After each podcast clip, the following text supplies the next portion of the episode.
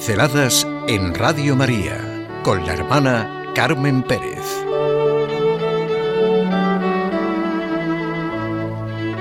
La alegría del proyecto de Dios. Es un verdadero proyecto para cada uno de nosotros, como nos dice el Papa Francisco, volver a encontrar o encontrar la alegría que Dios ha puesto en la creación y en nuestro propio corazón. Es decir, amarle, amar a nuestros hermanos y al mundo entero, y encontrar en este amor la verdadera felicidad. Nuestra alegría auténtica está en ese caminar con un corazón abierto a lo que Dios nos presenta en su creación y redención para cada uno de nosotros, al proyecto de Dios sobre cada uno de nosotros. Claro, la clave es nuestra fe, nuestra esperanza y amor. Hay un contraste muy fuerte, verán. Programando a los otros se llama una experiencia muy corriente en la vida mm, que la narró Stephen Covey, un psicólogo norteamericano. Muchas personas, y ciertamente es un problema de falta de fe, de conocer el verdadero sentido de la vida, dependen de las ideologías, del espejo social, son programadas por las opiniones, las percepciones, los paradigmas de la gente que los rodea. Personas que se dejan invadir y muy dependientes de los demás y de todo lo demás. Nosotros, hoy, a la luz de la alegría del proyecto de Dios sobre nosotros, podemos pensar en cómo miramos a los demás, cómo programamos a los demás. Una historia que es la que nos cuenta Stephen Covey, muy clásica en ese sentido, se refiere a un ordenador que en Inglaterra fue programado mal, por accidente. Calificó de retrasados a una clase de niños brillantes y de brillantes a una clase de niños supuestamente retrasados. Y a partir de ese informe del ordenador se originaron los esquemas de los maestros sobre sus alumnos al principio de curso. Cinco meses más tarde, la secretaría del centro descubrió el error y decidió volver a examinar a los niños sin decirle a nadie lo que había pasado.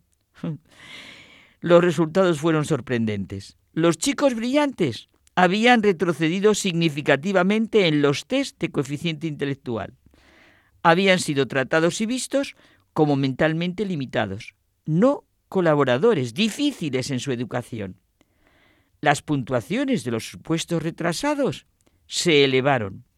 Los profesores los habían tratado como si fueran brillantes y su energía, su confianza, su optimismo habían reflejado en las conductas de los alumnos expectativas altas y de valía individual. Es tan gráfico que no necesita más comentarios sobre la proyección de la confianza o desconfianza, sí, de los profesores sobre los alumnos, de acuerdo, bueno, de la rigidez o apertura, pero también de lo que nosotros programamos a los demás y esperamos a los demás, y sentir la alegría del proyecto de Dios sobre cada uno de nosotros. Pero nosotros, ¿qué imagen reflejamos a los demás de su propia manera de ser? ¿Cómo es nuestra mirada a cada persona de las que tratamos? Ya nos dice el Señor, con la misma medida con que juzguemos, seremos juzgados. Es tan fuerte como proyectamos fuera lo que somos nosotros mismos y lo que tenemos dentro si nos sentimos de verdad dentro de un proyecto de Dios de amar, ¿cómo no lo proyectamos en los demás? Aunque no seamos conscientes de ello y estemos encerrados en nuestro egoísmo, podemos ayudar a los otros en el proyecto de Dios o ser un estorbo. Desde luego, dar alegría, amor, una visión clara a los otros nos enriquece, nos hace crecer, porque aumenta nuestras capacidades y posibilidades y podemos mantener una sana y buena relación con las personas. No olvidemos que solo nos enriquece lo que damos y por el contrario, nos empequeñece, nos hace mezquinos y raquíticos nuestro egoísmo. Quizá en algún momento de nuestra vida hemos dejado de creer en nosotros, hemos estado, como vulgarmente se dice, hechos polvo. Y a lo mejor nos hemos encontrado con una persona que consolidó nuestro interior, nuestro guion positivo, que nos abrió a las verdaderas certezas y a la verdadera manera de mirar. Yo he tenido una profesora en el bachillerato de matemáticas que decíamos que hacía valer a un tonto, cómo estimulaba y lo que proyectaba. Bueno, y una profesora de latín que notábamos su influencia positiva en todo lo demás, su manera de mirar lo que proyectaba. ¿Por qué no ser, no sé, en la vida, seguideros del proyecto de Dios, programadores positivos que dirían los psicólogos? Siempre potenciar las sendas superiores, siempre lo que hace crecer, siempre lo que abre nuestro horizonte más y más a lo que realmente es la creación y la redención. Y cuando nos encontremos con personas que el espejo social en el que viven las lleva a tomar la senda más baja, inspirarles sendas claras y factibles a sus posibilidades, porque realmente creemos en ellas. Ir por la vida creyendo que realmente somos hijos de Dios, que tiene su proyecto de Padre sobre nosotros, verlo todo lo grande de nuestra vida.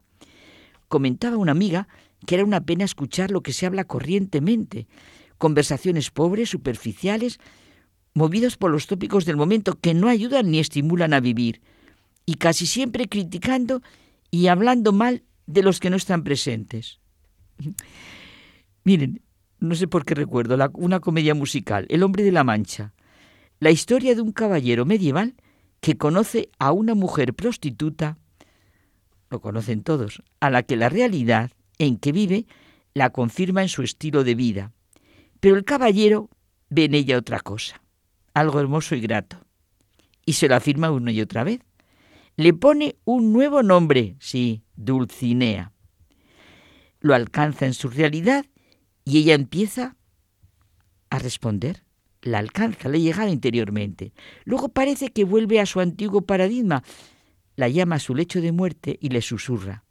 Nunca lo olvides, tú eres Dulcinea.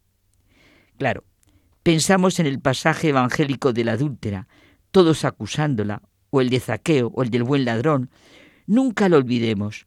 Todos somos hijos de Dios, creados y redimidos.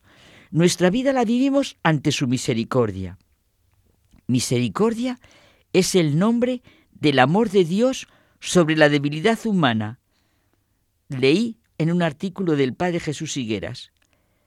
Volvemos a la pregunta, ¿qué es lo que reflejamos a los otros sobre ellos mismos? ¿Y en qué medida ese reflejo influye en sus vidas? No podemos etiquetar a las personas, programarlas y sí verlas de manera nueva como hijos de Dios. Trata a un hombre tal como es y seguirá siendo lo que es.